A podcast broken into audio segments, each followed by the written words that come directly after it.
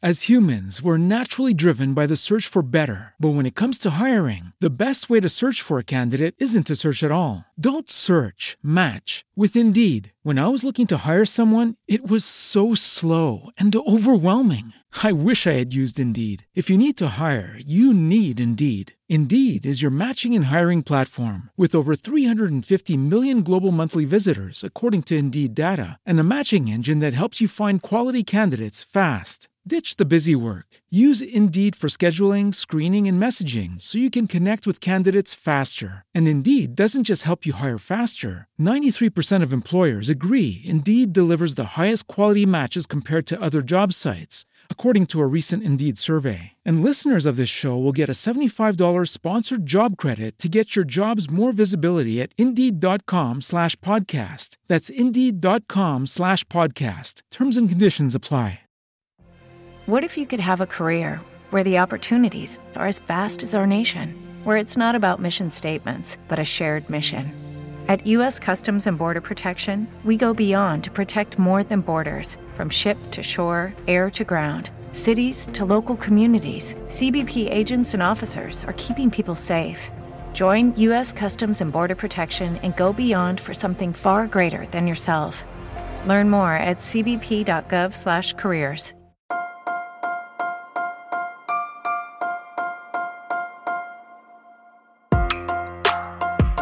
Buenos días, Madre Esfera. Buenos días, Madre Esfera, con Mónica de la Fuente. Bienvenidos, bienvenidas al podcast de Buenos días, Madre Esfera, el espacio dedicado a las ideas inspiradoras para la crianza de hoy en día que pertenece a la comunidad de Madre Esfera y como en cada episodio intentamos acompañaros, entreteneros, ayudaros, aportaros pistas o abriros nuevas posibilidades, opciones, caminos en esta tarea tan entretenida de la crianza, la paternidad, la maternidad, la educación, todo lo relacionado con nuestras criaturas. En este episodio nos adentramos por segunda ocasión en el mundo de la maternidad dentro de la ciencia, dentro del mundo científico, de la investigación, la carrera, las universidades, la empresa y lo hacemos eh, una vez más escuchando a mujeres. Ya tenéis en nuestro podcast, en nuestro programa, un primer episodio dedicado a este tema en el que hablábamos con las eh, profesionales del entorno científico, con Ángela Monasor y con Rocío Benavente. Ambas nos daban su perspectiva de cómo lo habían vivido desde sus propias profesiones, desde su propio perfil, cada una de ellas. Y en este caso, pues hoy vamos a seguir avanzando en esta, en esta temática, en descubrir eh, cómo se interrelaciona la maternidad y el mundo de la ciencia, lo hacemos de la mano de, eh, de nuevo, dos mujeres. Eh, ellas son María de la Fuente, es investigadora, proviene del mundo de la farmacia, es licenciada en farmacia y luego hizo sus tesis de doctoral también en, en, estos estudios y ahora está especializada y es investigadora en nanotecnología. Y hablamos también con Clara Grima, ella es matemática, es divulgadora y también hemos hablado con ella recientemente precisamente por la publicación de su último libro En busca del grafo perdido, también sobre la divulgación de las matemáticas y en este caso de los grafos. Si no habéis escuchado este podcast y no sabéis lo que son los grafos, bueno, cuando primero escucháis este y luego os vais a escuchar el otro, ¿vale? Porque de verdad que me lo vais a agradecer. Tenéis que saber qué son los grafos, aunque no lo, no lo sepáis ahora, tenéis que conocerlos. Bueno, dicho esto, os invito a que os quedéis con nosotros en este programa para conocer las experiencias tanto de María como de Clara y bueno, pues reflexionar juntos, juntas sobre eh, esta, esta como si hay una fácil convivencia, si van unidas de la mano y si es una vida fácil, eh, una convivencia sencilla y, y en armonía, está la de la maternidad y la ciencia. Vamos con el programa.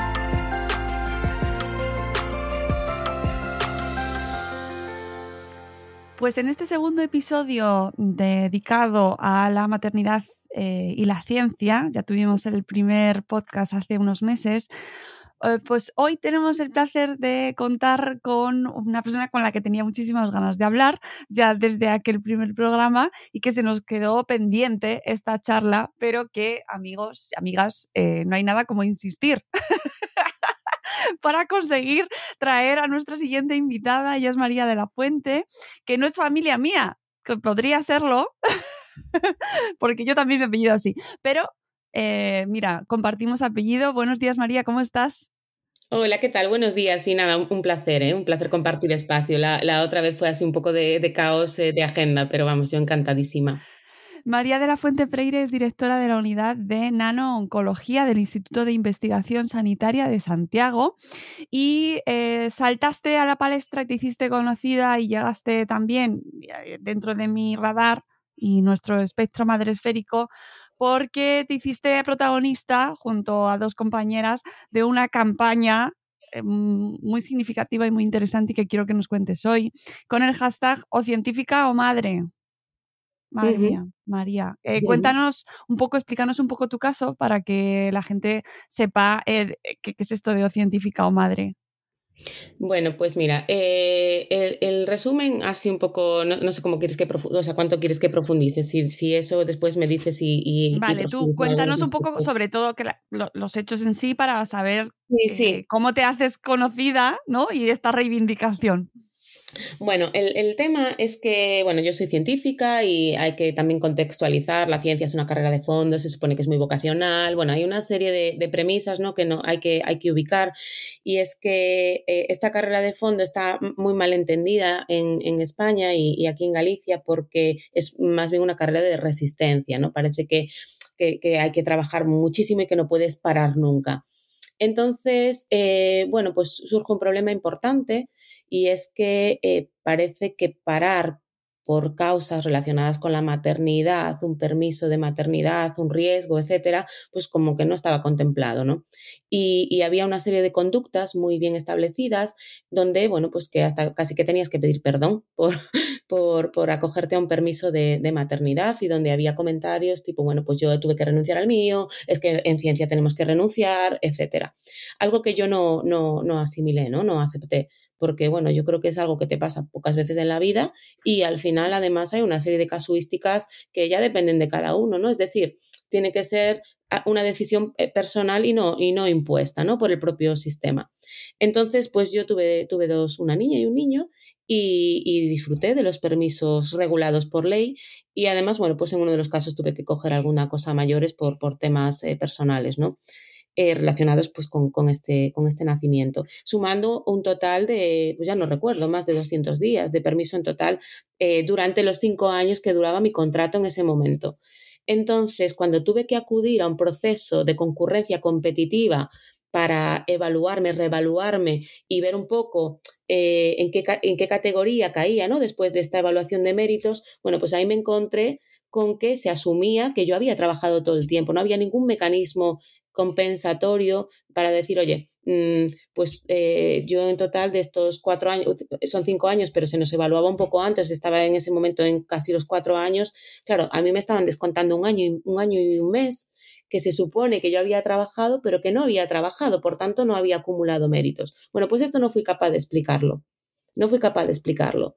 Y entonces, eh, bueno, yo lo que les decía al organismo que convocaba esta revaluación, les decía es que yo no estoy en igualdad de condiciones, yo no puedo competir con gente que ha trabajado durante todo el periodo porque evidentemente no tengo los mismos méritos. Pero esto no quiere decir que no sea buena, que no haga mi trabajo bien. Es, es, simplemente que si lo contextualizas, si no lo pones, si no lo contextualizas, parece que he trabajado menos porque tengo menos cosas y, no fui capaz de explicarlo, entonces, bueno, yo cada vez, o sea, yo no salía de mi asombro, ¿no? Porque eh, a mí me parecía súper sencillo de, entender.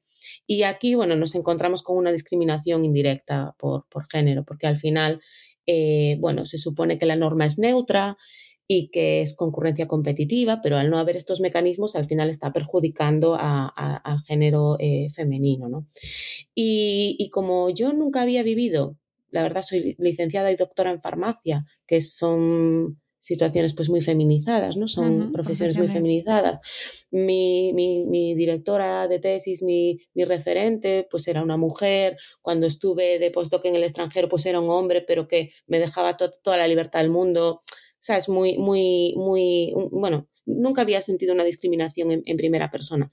Eh, vengo, vengo de una familia donde también se nos educó en igualdad. Yo tengo un hermano mellizo. Entonces, bueno, ya crecí un poco en este contexto y soy una persona ambiciosa y yo nunca me había encontrado con nada así. Entonces, bueno, pues no lo acepté y empecé con una pataleta y acabé en un, juzgado y además pues montamos todo este revuelo porque eh, una de las cosas que, que pasó es que había muchísimos comentarios de pasillo yo me encontraba con mucha gente que pasó de decirme, tenías que haber trabajado, o sea, ¿cómo es que no lo hiciste? A gente que fue cambiando su forma de pensar y decía, bueno, ahora que lo pienso, a mí también me pasó esto, o ahora que lo pienso, a mí también me pasó lo otro. Pero como es un trabajo con una eh, temporalidad muy elevada, pues como que la gente no se atreve a decir estas cosas en público, ¿no? Por, por, temor pues a que no se renueve su contrato, a que haya algún tipo de, de represalia, entonces decidimos lanzar o científica o madre. Eh, Change.org pues me contactó una periodista excepcional, Noemi Turujillo, que es la verdad, ah, es una, es una súper periodista y en ese momento fue ella. Y, entre las dos, pues yo le comentaba, yo le decía, es que yo por mí, yo voy a, recoger firmas, pero necesitaría más apoyo porque no es María de la Fuente, somos un montón de, de mujeres. Y fue ella quien nos puso en contacto a Carmen, a Ana, a Diana y entre, entre todas pues organizamos este o científica o madre para que también sirviese un poco de altavoz, ¿no? Y, que la gente pudiese sumarse a través de las redes sociales, que son un poco más anónimas, y comentar sus casuísticas para evidenciar que no era María de la Fuente, sino que era un problema muy común y muy generalizado. Y la repercusión fue, fue muy alta. Al final, en ese momento se promovieron cambios en algunos reales decretos, en algunas convocatorias. En Galicia todavía fuimos a más y se aprobó el pasado mes de julio la ley Ángeles Alvariño, que regula específicamente la, la igualdad de género en el ámbito universitario y científico y de investigación. Entonces, bueno, yo creo que las consecuencias fueron, fueron importantes. Y, simplemente fue un problema de visibilización. Por tanto, yo creo que todas las cosas que, que realmente nos afectan, lo primero es visibilizarlas, hacer ruido y luego esto, bueno, pues seguir insistiendo para promover cambios y si pueden ser cambios legislativos que apoyen, pues muchísimo mejor. Claro, porque ¿cómo se compensa eh, esta discriminación que se produce simplemente por el hecho de que eh, necesitas esa baja para poder cuidar a tus hijos? ¿Cómo se compensa algo así?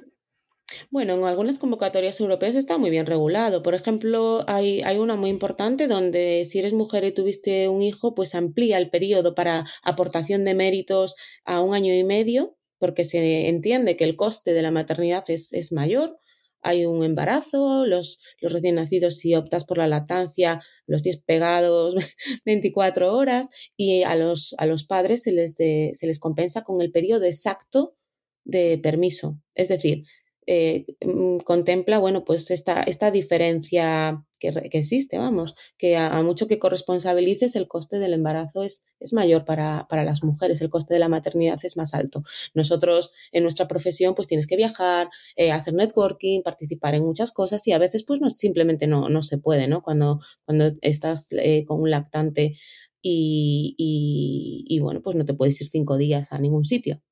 Entonces esto es un freno para la carrera científica. Entonces la forma de compensarlo pues es tener en cuenta estas diferencias y, compensarlas bien, pues a, la mujer un año y medio y al hombre exactamente lo que ha disfrutado de permiso de, paternidad, por ejemplo. Otra forma es hacer un prorrateo de méritos, es decir, si a mí me evalúas que para mí es lo más lógico, vamos, si me evalúas por un año, tú evalúa mi currículum igual que el resto y luego aplica un factor de corrección donde ajustes que yo he alcanzado estos méritos, eh, bueno, pues en un tiempo X, entonces, bueno, pues multiplicas por un factor de corrección y te sale una, puntuación ajustada, por ejemplo. Eh, y después hay muchísimas medidas que pueden apoyar, pues eh, temas de conciliación ¿no? y de corresponsabilidad, pues a lo mejor mm, promover ayudas específicas para que eh, las mujeres puedan viajar acompañadas de, los bebés en caso de estar lactando, eh, acotar las horas del día donde se pueden producir reuniones o no, para promover que las mujeres accedan a estos comités donde se toman decisiones, eh, tener en cuenta pues, que haya gente que haya podido parar un periodo de tiempo, pues mm, con convocatorias específicas para relanzar o reincorporación a la carrera investigadora yo creo que hay un montón de cosas que se pueden hacer, es cuestión de voluntad. Y, bueno, que es cuestión de voluntad está, está clarísimo. Vamos, nosotros eh, cuando yo tuve mi conflicto con, el Instituto de Salud Carlos III había un director, después hubo una directora y este cambio de dirección fue, fue básico. O sea, ella lo entendía, él no. Y aquí, cuando se aprobó la ley Ángeles Alvariño, esa misma ley se llevó en el año 2018 a Parlamento y, y no, no, no se aprobó, no fue aprobada. Y en el año 2021, o sea, tres años después, eh, se aprobó por mayoría, por mayoría absoluta, es decir, todos los diputados y diputadas votaron en, positivo. ¿Por qué? Porque ya había este trabajo previo de demanda social ¿no? y, de, y de visibilización y ahí todo el mundo ya entendió que era muy necesario. Entonces eh, hay que hacer muchísimo trabajo, la verdad. Claro, porque eh, esto contrasta mucho tu caso y el de tus compañeras eh, con todas las campañas de promoción de las vocaciones científicas para las niñas. Eh, muy bien, sí, sí, sí, son necesarias, pero ¿qué pasa cuando esas niñas acceden al mundo científico y a la carrera científica con su idiosincrasia? Bueno, claro, a ver, yo tengo que decir que estuve tres años o dos, no sé, sin participar absolutamente en nada de, del 11 de febrero porque no podía serlo tan hipócrita como para irles diciendo podéis ser lo que queráis cuando en el fondo era, pero ojo, que no, es mentira. Entonces opté por, por, no, por, no, por no participar. El año pasado sí participé ya con la resolución judicial en la mano y entonces, bueno, el discurso es podemos cambiar las cosas, es decir, vais a tener barreras, vamos a cambiarlas, vamos a ir eliminando esas barreras entre todas y todos y todos, ¿eh? porque es muy importante que, los, niños y los hombres aprendan que esto es una cuestión colectiva para el beneficio de todos y de toda la sociedad. Entonces, bueno, sí, sí que, sí que choca un poco, ¿no? Y este año, pues sí, hablando también de, este tema de, vocaciones, creo que hay más cosas que hacer ahí. Hay que traer la, la ciencia y a las científicas al plano de la vida real hay que romper también con estos mitos de si eres científica tienes que vivir para ir por el laboratorio. Hay que dejar de sacar solamente a referentes súper exitosas que han sacrificado mucho a nivel personal. Hay que sacar a todas las científicas. Entonces yo creo que también hay que aportar ese, ese, ese punto de normalidad. Es una profesión, es una profesión que evidentemente pues tiene una serie de unas motivaciones detrás, ¿no? Yo mis motivaciones pues es que crees que con tu trabajo puedes contribuir a mejorar la sociedad, bueno, cada uno y una tendrá sus motivaciones, igual que en otras profesiones, pero bueno, hay que romper con este mito de que solo llega quien está 12 o 14 horas en, un laboratorio, ¿no? Porque eso, em, bueno, no, no es real. Es, verdad que es así y es un problema porque a veces la gente que llega precisamente perpetúa este modelo, pero tenemos que aportar esa visión de, de, de, normalidad. Es una profesión, tienes que poder conciliar con la vida, incluso si no tienes a nadie a tu cargo. Al final, por salud mental, es, muy importante, ¿no? Que, también haya un desarrollo profesional acompañado de un desarrollo personal, sea cual fuere ese desarrollo personal que cada uno pueda elegir.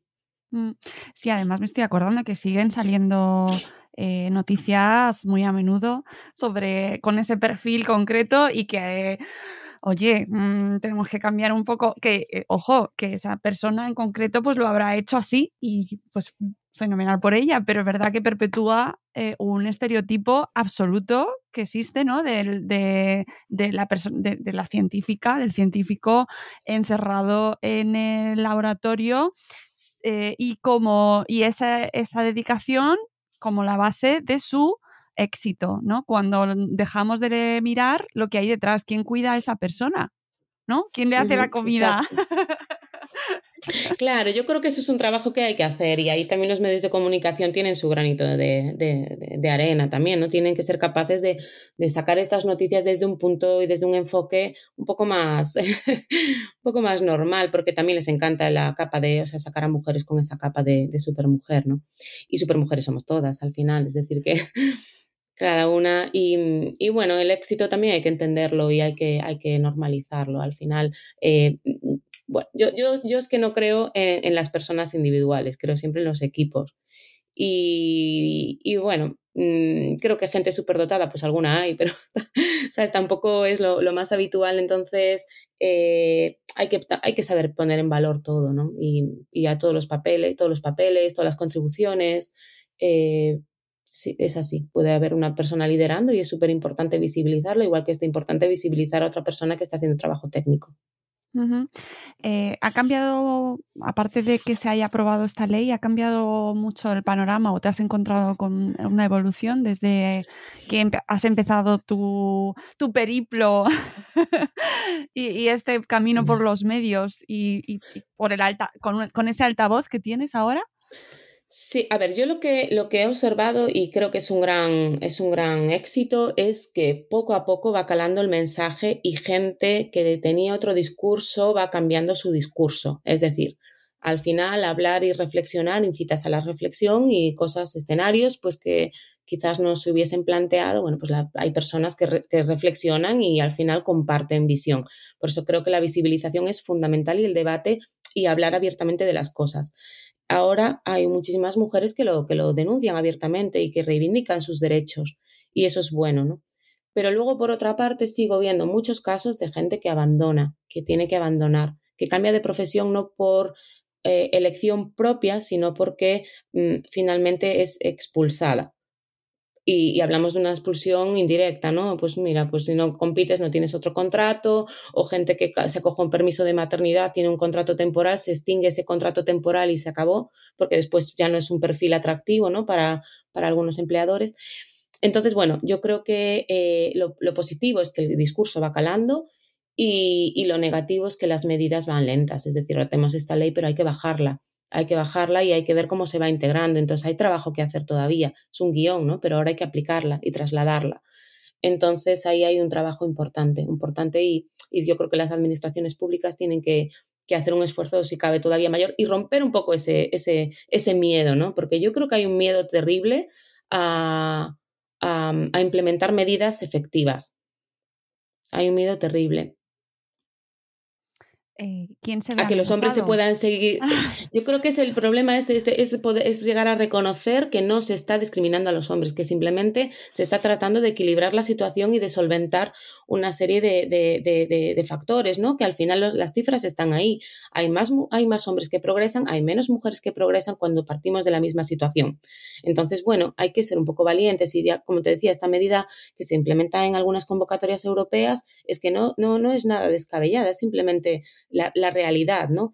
Y, bueno, lo que se está viendo ahora es que se amplía para hombres y para mujeres exactamente igual, eh, igual que si fuese pues una lesión eh, médica. Entonces, bueno, yo creo que al final mm, no, no, se están haciendo las cosas todo lo bien que se deberían de momento.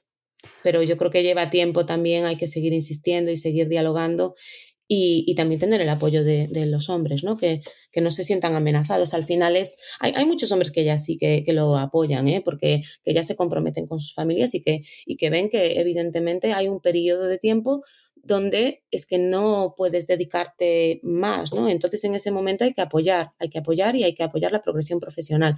Yo he tenido la suerte de seguir, en mi caso, por ejemplo, bueno, pues caí una categoría laboral inferior que, que no me daba la gana, o sea, ¿por qué no? Porque yo quería ser evaluada en igualdad de condiciones, fuera el resultado el que fuese, pero por lo menos en igualdad de condiciones. Entonces, bueno, yo no lo asumí, pero no, no, no, no perdí mi puesto de trabajo, ¿no? Pero, pero hay gente que sí, que lo pierde. Y yo no lo perdí y luego al final del tiempo puso las cosas en su sitio. O sea, ahora soy una persona muy competitiva y evidentemente he podido demostrar con méritos propios que tenía razón. O sea, además de, que los juzgados me dieron la razón, pues es que ahora nadie puede cuestionarse mi, trayectoria. Y, esa oportunidad, o sea, creo que ese apoyo en esos meses es, es, crítico porque yo estaba en una situación donde no perdí mi puesto de trabajo, pero podría haber sido una situación diferente y podría haberlo perdido. Entonces, bueno, pues las contribuciones que he hecho desde ese momento, pues ya, ya no hubiesen, ya, ya no hubiesen trascendido y, como yo otras, ¿eh? Al final es cuestión de apoyar en un determinado momento y después la gente seguimos siendo productivas y seguimos siendo trabajadoras. Es decir, es simplemente un momento crítico donde si quieres realmente que las mujeres progresen, pues tienes que apoyar en esa, en esa etapa. As humans, we're naturally driven by the search for better. But when it comes to hiring, the best way to search for a candidate isn't to search at all. Don't search, match with Indeed. When I was looking to hire someone, it was so slow and overwhelming. I wish I had used Indeed. If you need to hire, you need Indeed. Indeed is your matching and hiring platform with over 350 million global monthly visitors, according to Indeed data, and a matching engine that helps you find quality candidates fast. Ditch the busy work. Use Indeed for scheduling, screening, and messaging so you can connect with candidates faster. And Indeed doesn't just help you hire faster. 93% of employers agree Indeed delivers the highest quality matches compared to other job sites, according to a recent Indeed survey. And listeners of this show will get a $75 sponsored job credit to get your jobs more visibility at Indeed.com slash podcast. That's Indeed.com slash podcast. Terms and conditions apply. Igual que cuando la gente tiene cuidados, eh, personas a, a, su cargo, pues eh, mayores, ¿no? Al final son, son cosas que, que, tenemos que valorar a los profesionales por lo que pueden hacer y no por momentos puntuales donde su actividad puede verse un poco más comprometida. Jo, es que tu caso tiene tantos puntos ahí fuertes y de reflexión. Eh, yo te agradezco un montón tu tiempo, que sé que además estás liadísima, pero es que me apetecía mucho que nuestra audiencia te escuchase y conociese tu caso, porque mmm, gracias a a historias como la tuya y a movimientos como el tuyo y a esa pataleta como la tuya, ¿no? De decir, mira, es que esto no lo voy a consentir, es que mmm, no me podéis penalizar de esta manera por haber sido madre. Gracias a ti y a todas tus compañeras que están en ese movimiento, eh, muchas personas, muchas mujeres se verán beneficiadas y habrá mm. una mayor conciencia y existe una mayor conciencia sobre esa realidad, ¿no? Que viven muchísimas mujeres en un montón de profesiones, pero en un sector como el de la ciencia me parece que está eh, más invisibilizado aún, ¿no? Por, por... Sí, y además es un sector público, que yo siempre lo decía, es que en el ámbito, el ámbito público tiene que ser un ejemplo. no se puede tolerar en ningún ambiente, pero es que si el ámbito público no lo respeta, o sea, ¿qué podemos esperar del ámbito privado? Claro, y además disfrazado de equidad, ¿no? Es decir, nosotros estamos midiendo a todo el mundo por igual ya, pero es que no estamos en las mismas condiciones. Uh -huh. O sea, que eso es para tenerlo en cuenta. Y cuando se defienden ciertos argumentos, ¿no? De que tenemos las mismas condiciones, de que no existe cierto techo de cristal o de que no existe discriminación, bueno, pues es que a lo mejor no hay que mirar por arriba, sino por, a, por abajo, entendiendo las situaciones que están en el contexto, ¿no? Que no se tienen en cuenta. Sí, no, precisamente en mi caso era una discriminación indirecta, es decir, a nivel aparentemente no, no, claro. no era una discriminación directa, pero sí indirecta, que son muy habituales. Pues María, no te quito más tiempo. Ha sido un placer charlar contigo y conocer tu historia y enhorabuena, de verdad. Muchísimas gracias también por seguir visibilizando todo esto y, y bueno, y nada, os animo a, a, seguir con esta, con esta labor ¿no? tan, tan importante. Pues muchas, muchas gracias. gracias. Gracias María y nosotros seguimos con el programa.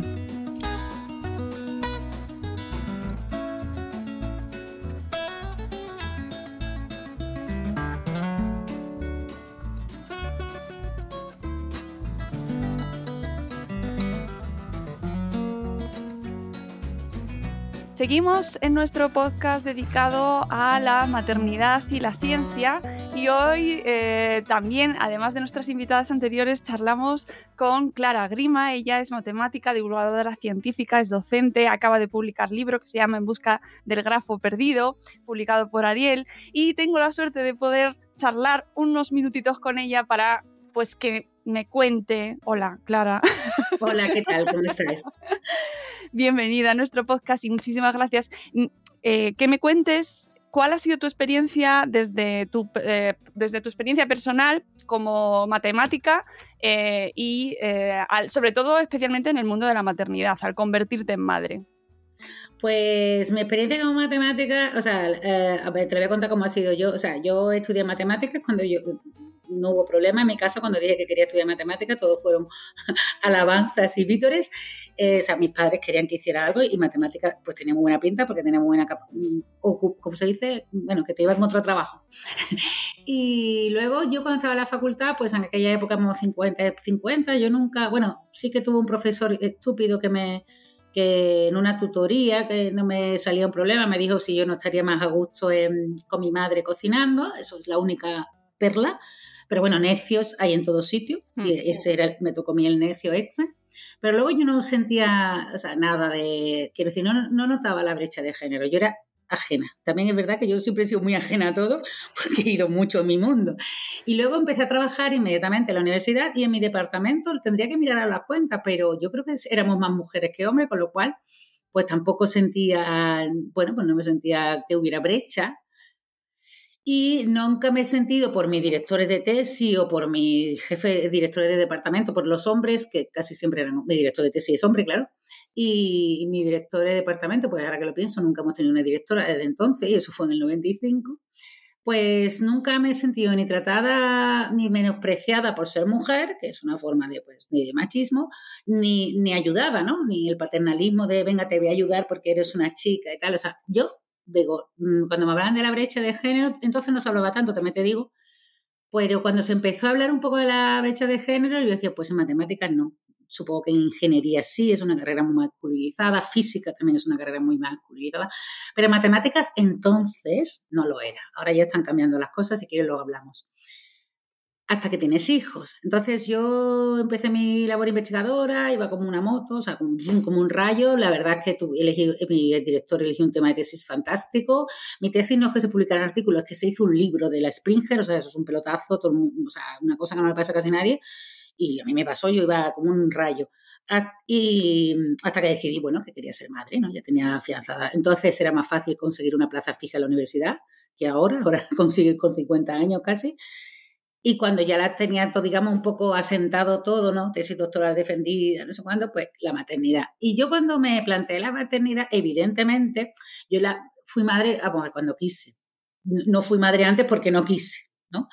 Y, tenía, pues eso, usaba método anticonceptivo y tal, pero yo un momento que digo, bueno, voy a ser madre. Y antes de hacer madre, lo, o sea, ¿por qué no lo hice antes? Porque sabía que iba a afectar a mi trabajo. Cuando lo decidí, pues eh, también me puse a pensar, digo, bueno, em, es que me da igual, ¿sabes? Me va a afectar a mi trabajo y esta gente que viene detrás mía y que tiene menos trabajos que yo y menos currículum me va a adelantar. Y yo pensé, me da igual, me da igual. Y nada, pues tuve dos hijos muy seguidos y claro, y yo veía que, bueno, que me iba quedando detrás, aunque me incorporé entre uno y otro, pero que tú ya, ya tu vida ha cambiado, ¿no? Para bien, ¿eh?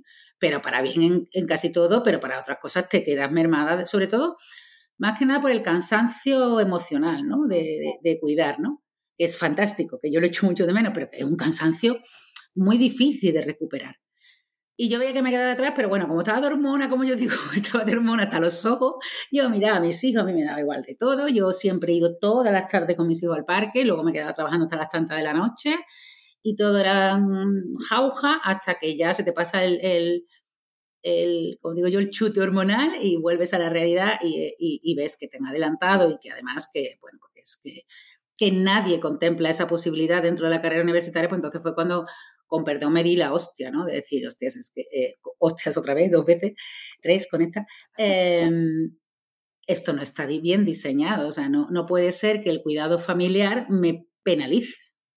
Sea, no, no tengo yo por qué, eh, como esa decisión que tomé no era justa. O sea, tener que decidir entre promocionar y, la maternidad no es justo. Y no es solo la maternidad, ¿eh? porque yo conozco casos de compañeras que no son madres, que es el cuidado de los padres. O sea, por ejemplo, ahora la pandemia. De hecho, la pandemia ha sido brutal. O sea, la, la hostia, con perdón, es que no se me ocurre otra palabra, ha sido brutal, ¿no? Y, yo cuando pasé esto, de hecho yo luego fui subdirectora de ordenación académica en la escuela en la que trabajaba, y cuando estaba embarazada de mi segundo hijo, y dije, bueno, me voy a dar de baja, ¿no? Porque ya iba a parir, y digo, hay que poner una sustituta. Y me dijeron, no, no, los cargos políticos no se sustituyen. Ahí fue un poquito cuando me empezaron a tocar el gineceo. Dije, ¿cómo?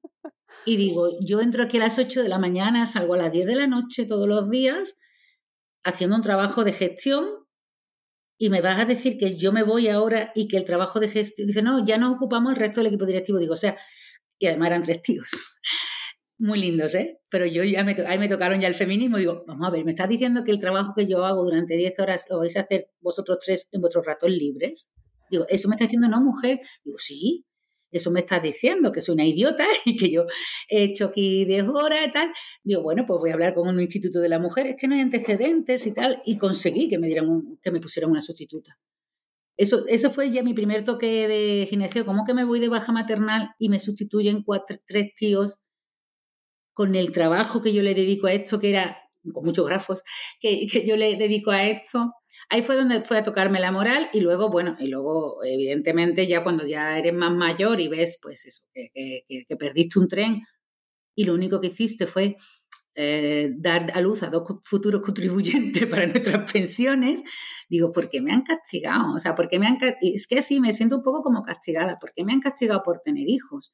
Y es lo mismo, y digo, y no tiene que ver con los hijos, tiene que ver también solo con el cuidado. Y tengo compañeras, como he dicho, que, que con el confinamiento, con padres con Alzheimer, pues no han hecho nada. Porque tú tienes a una cuidadora cuidando a tus padres, no sé cuánto, y estás en tu oficina, en tu despacho, y, y aunque sepas que tu, tu, padre o tu madre puede tener problemas, está con la cuidadora, está muy bien cuidado. Pero si tú estás en la habitación, no te preocupa, digamos, te puedes medio concentrar pero si están en la habitación de al lado, tu padre y la cuidadora, no te puedes concentrar, ¿no? Igual que con los niños. Y la prueba está en el artículo que publicó Nature después de la, bueno, después del primer, la pandemia no ha terminado, después del primer confinamiento, que fue una hostia brutal, porque era a nivel mundial, las mujeres investigadoras habían bajado el rendimiento científico y tú esperas, bueno, que los hombres también, ¿no? Porque claro, las mujeres volvieron a sus casas a trabajar y no tenían todo el tiempo que tienen, no tienen la misma, sobre todo el mismo ambiente de trabajo que en los laboratorios o que en los centros de investigación, yo no entro en laboratorio.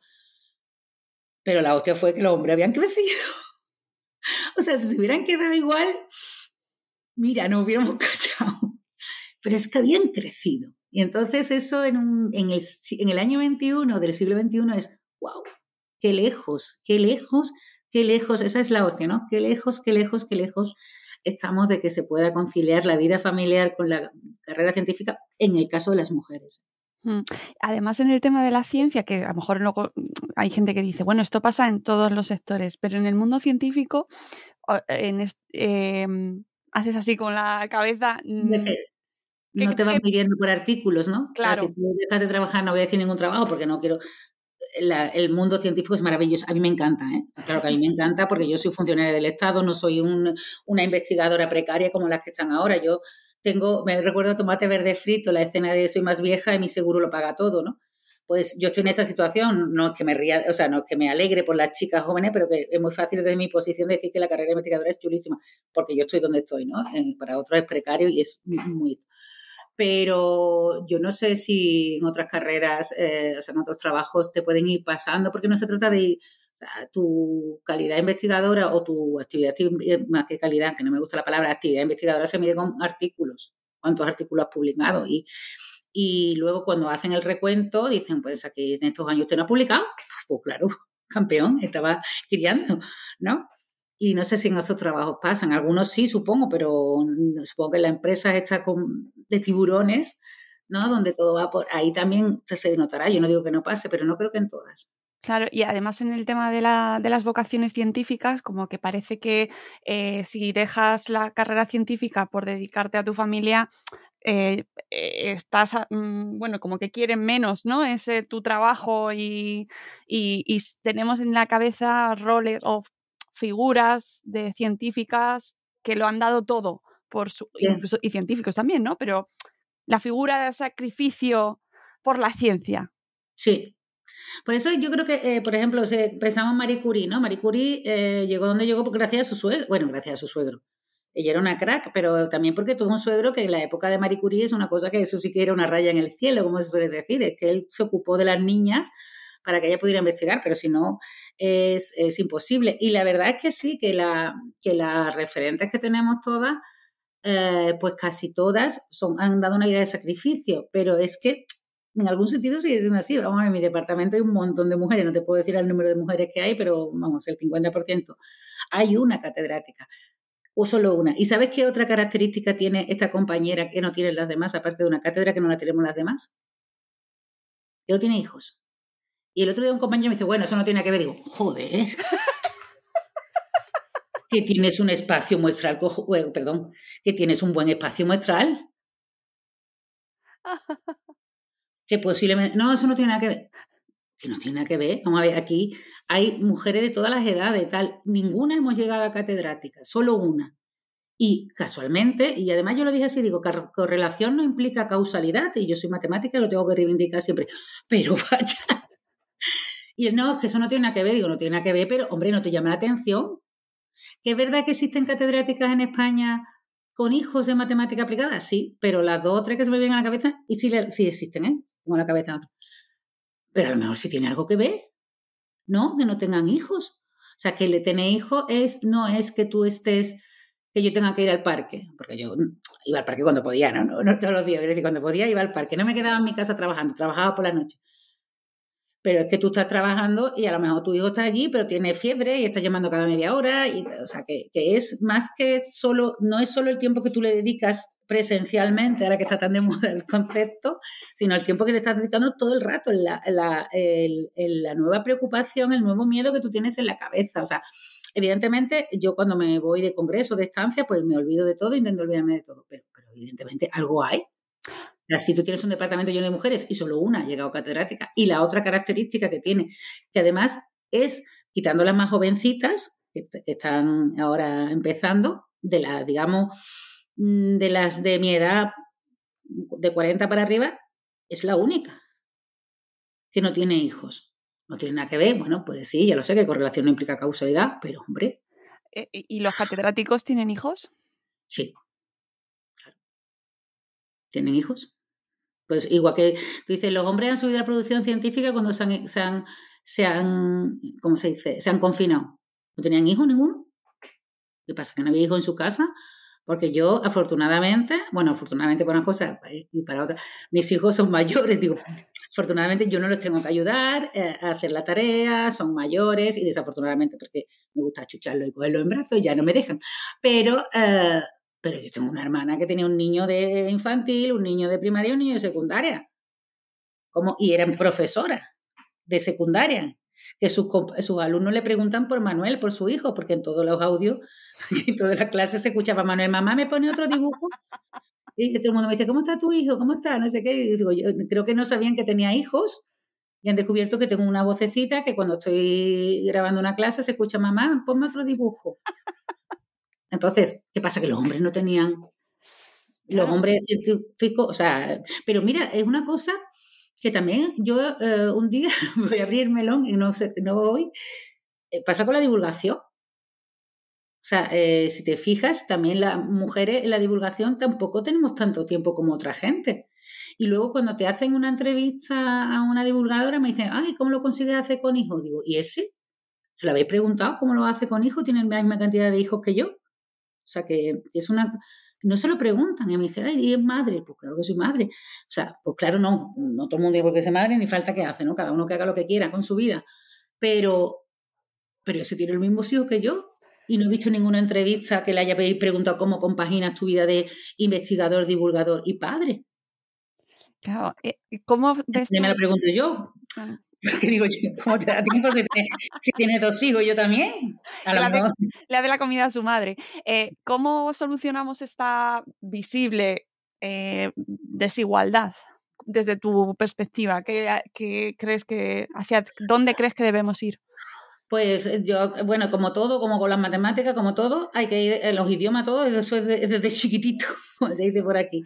Y yo creo que, o sea, de educar en igualdad y de educar a, o sea, de dejar toda la responsabilidad del cuidado en las mujeres, en las niñas, en el caso de esto, y hacerlo con muchas políticas desde muy pequeñito, desde el cole y, y hablando siempre con perspectiva de género. O sea, el verano pasado saltó la polémica de que el gobierno había puesto en un borrador que iba a dar las cosas con perspectiva socioemocional y con sensibilidad socioemocional creo que era y perspectiva de género. Y, pues ya estaban todos los necios saltando de ay la matemática ahora en, en folio rosa y yo la, mi respuesta digo mira ojalá o sea ya sé que está sobre el papel me parece fantástico ojalá se haga porque luego hace falta dinero para ejecutar todo ese tipo pero vamos que yo creo que perspectiva de género y, sensibilidad eh, socioemocional debe haber en el colegio desde las 9 de la mañana que suena el timbre hasta las 12 de la tarde, que es, o las 3 cuando salgan los niños, ¿no? O sea, es muy importante eh, no dar, no sé cómo, ¿eh? Te estoy diciendo que hay que hacerlo, no me preguntes cómo, yo no soy especialista.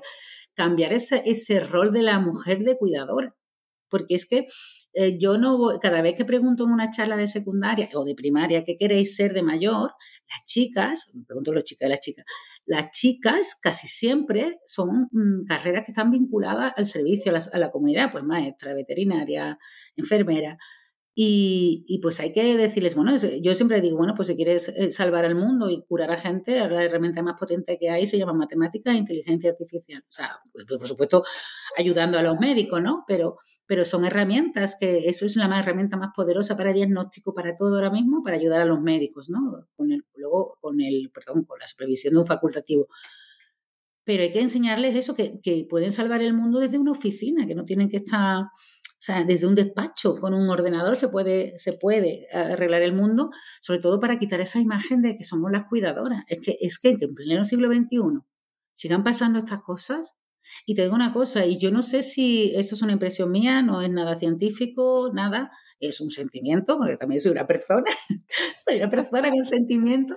Me da la sensación muchas veces que vamos para atrás, ¿eh? O sea, yo, vamos, yo por lo que hablo con mis hermanas, ¿no? Que también son docentes de primaria y secundaria, yo recuerdo cuando mi época de joven era, o sea, tú no le decías a tu novio dónde ibas, así te machacaran, vamos, porque era, además muchas veces no se lo decía, tú se lo querías decir, pero como, si tus amigas se enteran que tú le has dicho a tu novio dónde vas, te molían a palos, ¿no? Te preguntaba a tu novio, ¿dónde has estado? Tú, ah, no te lo puedo decir. ¿no? Y a lo mejor se lo querías decir porque te lo habías pasado muy bien y querías compartirlo con él, que era tu novio, leche, pero no se lo podías decir, estaba prohibido, ¿no? Era como, no, tú no me controlas a mí, ¿no?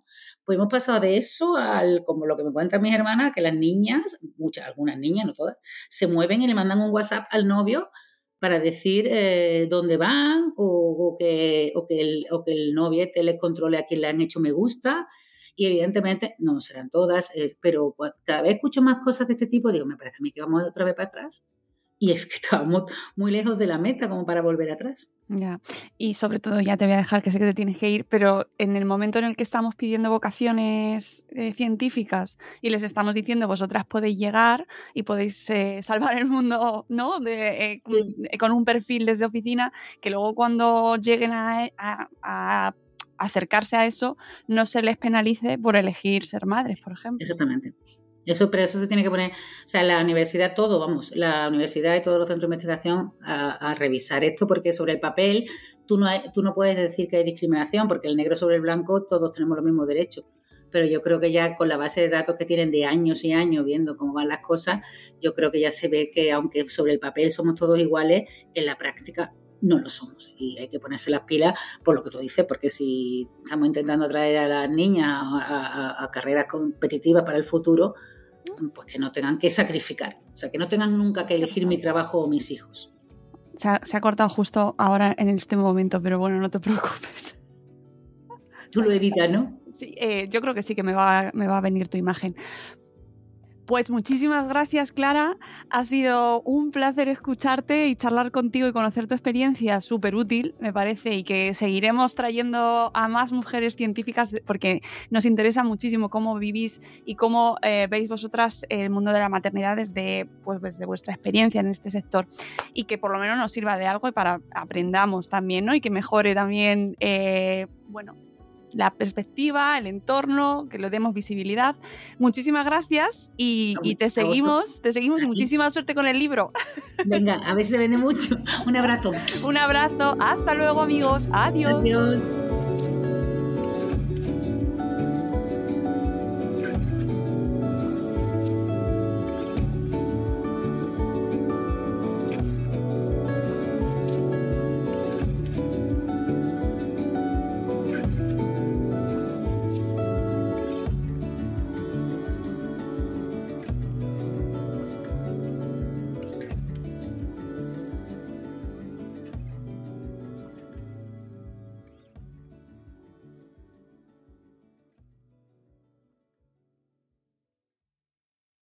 Hey guys, it is Ryan. I'm not sure if you know this about me, but I'm a bit of a fun fanatic when I can. I like to work, but I like fun too. It's a thing. And now the truth is out there. I can tell you about my favorite place to have fun. Chumba Casino. They have hundreds of social casino style games to choose from with new games released each week. You can play for free anytime, anywhere and each day brings a new chance to collect daily bonuses. So join me in the fun. Sign up now at ChumbaCasino.com. No purchase necessary. VGW. Void were prohibited by law. See terms and conditions. 18 plus. Step into the world of power, loyalty and luck. I'm gonna make him an offer he can't refuse. With family, cannolis and spins mean everything. Now, you wanna get mixed up in the family business. Introducing The Godfather at ChumbaCasino.com.